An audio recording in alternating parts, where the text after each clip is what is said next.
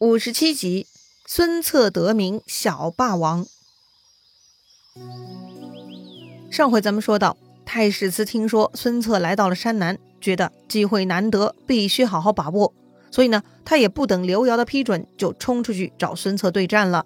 没想到这太史慈跟孙策是棋逢对手，打了五十个回合也没能分出胜负。于是呢，太史慈就想了个计策，边打边逃跑。把孙策引到了偏僻的地方，以便于避开孙策手下其他十二人的围攻。再说孙策一路打一路追，恨的是牙痒痒，就想跟眼前这个太史慈一决胜负。追着追着，他们就从山上跑到平地了。这个时候呢，太史慈回马再与孙策对打，居然又打了五十个回合。这时找到一个空当，孙策一枪向太史慈刺过去。那太史慈身手敏捷，迅速往旁边一闪，让孙策刺了一个空。顺势，太史慈就用手臂夹住了孙策的枪，而且呢，几乎在同一时间，这个太史慈也将自己的枪刺向孙策。孙策也是眼明手快，一样闪过了袭击，而且呢，也用手臂夹住了太史慈的枪。这两个人呢，几乎是同样的姿势，一只手握着自己的枪，另一只手臂夹住对方的长枪。他们两个呢，都开始用力拖对方，一起发力。结果呢，两个人坐不住了，都滚落下马。那两匹马呀，被他们夹得生疼。一旦主人落马，两匹马就像商量好的一样，一起跑走了。只剩下地上的孙策和太史慈。于是他俩都丢掉长枪，开始近距离肉搏厮杀了，把对方的战袍都扯得粉碎。要说呀，这个时候还是孙策手快一点，他一把抓住了太史慈背上短戟，就去刺太史慈。而太史慈呢？混乱之中，也抓住了孙策的头盔，直接拿来遮挡。正当这两个人打得起劲的时候，突然听到背后喊声大起，是刘繇手下接应的部队来了，大概有一千人。孙策一看，心想这下完蛋了。还好呢，正在此时，孙策手下的陈普等十二人也冲到了。看到两边都来人了，孙策、太史慈就各自放手了，回到自己那一方整顿一下再打。这个场面倒也是挺有趣的哈。打得如此焦灼，居然也可以商量着回去整顿，就像之前纪灵跟关羽商量中场休息一样。说白了，对战双方呢不一定都是带着恨意的，有的时候就像体育竞技，也是可以风度翩翩的。好了，太史慈回军讨了一匹马，带上自己的枪又杀了回来。孙策也是一样，从陈普手里接过自己的马，捡起地上的枪，再来跟太史慈打。当然了，不光是孙策跟太史慈继续打。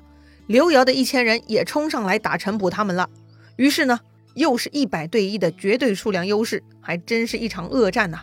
他们一边打一边又到了神亭岭山脚下了。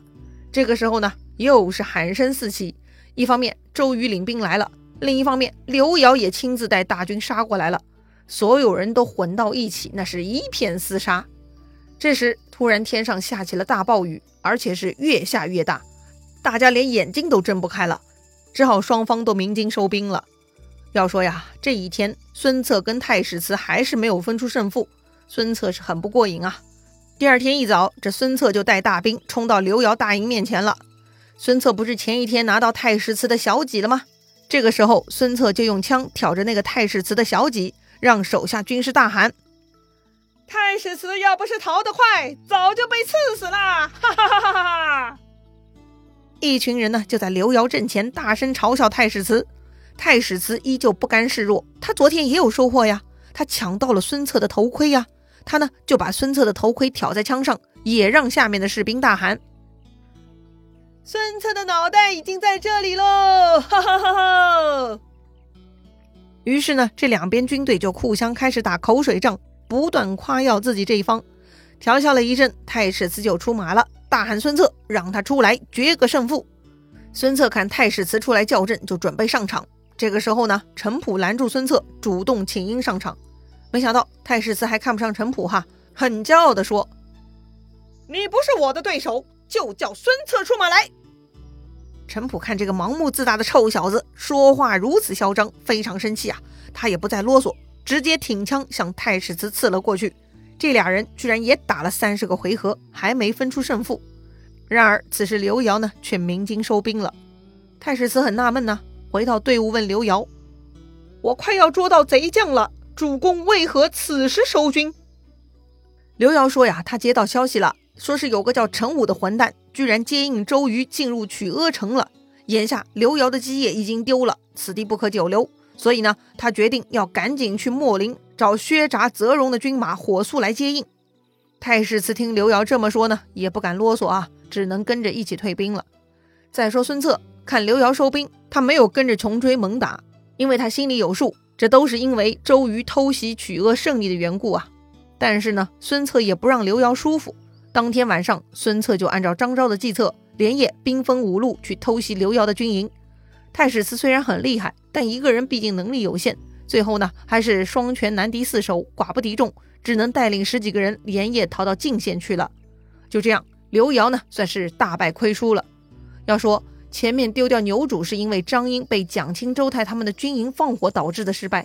而这次刘瑶呢，也是因为被陈武出卖曲阿，才输得一败涂地。说到底啊，就是刘瑶这边有孙策的粉丝啊。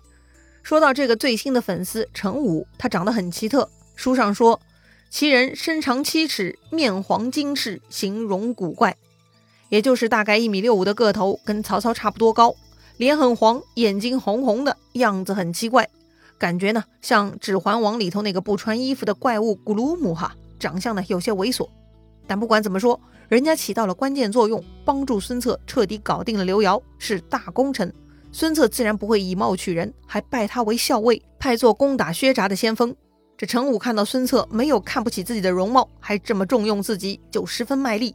他直接带了十几个人马冲了出去，一下子呢砍了五十几个人头。薛札看到陈武杀红了眼，十分害怕，就闭门不出了。正在此时，孙策手下来报告。说刘瑶已经会合泽荣，又来夺牛渚了。什么？牛渚是孙策刚刚从张英那儿夺下来的，怎么可以被刘瑶抢走？孙策呢？这就亲自带军队去牛渚，要去教训刘瑶。话说两军相接，孙策看到刘瑶就大喊：“我都到这里了，你为什么还不投降？”这个时候呢，刘瑶背后闪出一个将领，名叫鱼米，干钩鱼肉米的米。于米看孙策出言不逊，就冲出来替刘瑶教训孙策了。没想到打了不到三个回合，于米居然被孙策给活捉过去了。紧接着，刘瑶手下另一个将领樊能，能力的能啊，他看到同僚于米被活捉，很不甘心，就想冲出来救人。这个时候呢，正好孙策带着于米回阵，樊能呢就挺枪准备往孙策后背刺过去。看到这个场景，孙策手下的人都大喊。主公，背后有人暗算！孙策一听，回头大喝一声，这一声呐，居然吼的是声如巨雷，响彻山谷。那个樊能居然被吓破了胆，直接翻身落马，脑袋撞破，死了。没想到啊，这个樊能如此没出息。再说于米被孙策一路夹着回到军营，没想到呢，也是个超级没用的。孙策到了营中，把于米往地上一丢。此时呢，于米居然已经断气了，他就是被孙策给活活夹断气的。哎呦，我的天哪！孙策太牛了，他生生夹死了一个陈年武将，还河东狮吼震死了一名武将，简直就是霸王在世了。从此以后，江东人称孙策小霸王。这个于米和樊能就帮助成就了孙策。当日，刘繇手下人马一大半都放弃了抵抗，纷纷投降孙策。剩下负隅顽抗的，被孙策斩首一万多。刘瑶和泽荣看到这幅场景，知道再也无力回天了，就直接逃走去投奔刘表了。好了，最后呢，就剩秣陵的薛札了。孙策亲自来到秣陵城下招降这个薛札，没想到薛札不但不理会孙策，还让城上暗放冷箭，正好射中了孙策的左腿，直接把孙策给射落了马下。手下将领赶紧将孙策救回营中，于是呢，孙策将计就计，索性假装自己中箭身亡，让军中举哀，拔掉营寨，准备走人。薛札听说孙策死了，准手下准备撤退了，想着不能让他们逃跑，就连夜带上张英和陈恒出城去追击孙策军队。没想到这薛札一出城，四面伏兵都冒了出来，而孙策居然还一马当先，高声大喊：“孙郎在此！”薛札手下人都看呆了，这孙策怎么死而复生了？是人是鬼呀？好多人都吓得丢下武器，直接跪拜投降了。但薛札他们几个主将不会束手就擒的，看到孙策呢，也都吓得赶紧逃跑。可是这会儿他们根本没有逃跑的去处。张英呢，被陈武一枪刺死；陈恒被蒋钦一箭射死，而薛札直接死在乱军阵中。孙策下令善待降卒，一个都不许杀。刘繇的队伍至此呢，基本就真的灰飞烟灭了，只剩下一个逃在泾县的太史慈。孙策呢，对他还是念念不忘啊，就决定亲自去泾县捉拿太史慈了。再说太史慈，听说刘繇大败，军队城池全部丢了，太史慈居然决定要替刘繇报仇。他还在泾县呢，招募了精壮两千多人。这一天，孙策带兵来到泾县，他们三面围城，留下了一个东门。还记得之前朱俊带刘备他们追打黄巾、围攻宛城的战役吗？如果想打胜仗，围城的时候一定不能围得太死。必须要遵循围城必却的准则呀，给敌人逃跑的幻想，这样才能在活动中取得突破和胜利的机会。当天晚上，孙策就派陈武爬上进县城头放火。要说这城头怎么没人把守呢？哎，要说这太史慈招募来的都啥人呢？山野村民啊，也没来得及接受军事化训练，毫无纪律可言。所以呢，晚上也没有人好好看守城头。这下可好。陈武轻而易举上来放火了。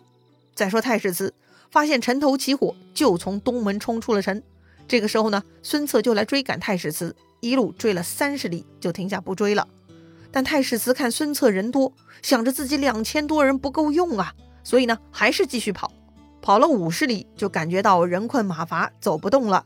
正在这个时候呢，突然芦苇丛中喊声四起，看样子有伏兵。谁呀？孙策不是在后面吗？这儿又会是谁呢？那么太史慈究竟遭遇如何呢？精彩故事啊，下一回咱们接着聊。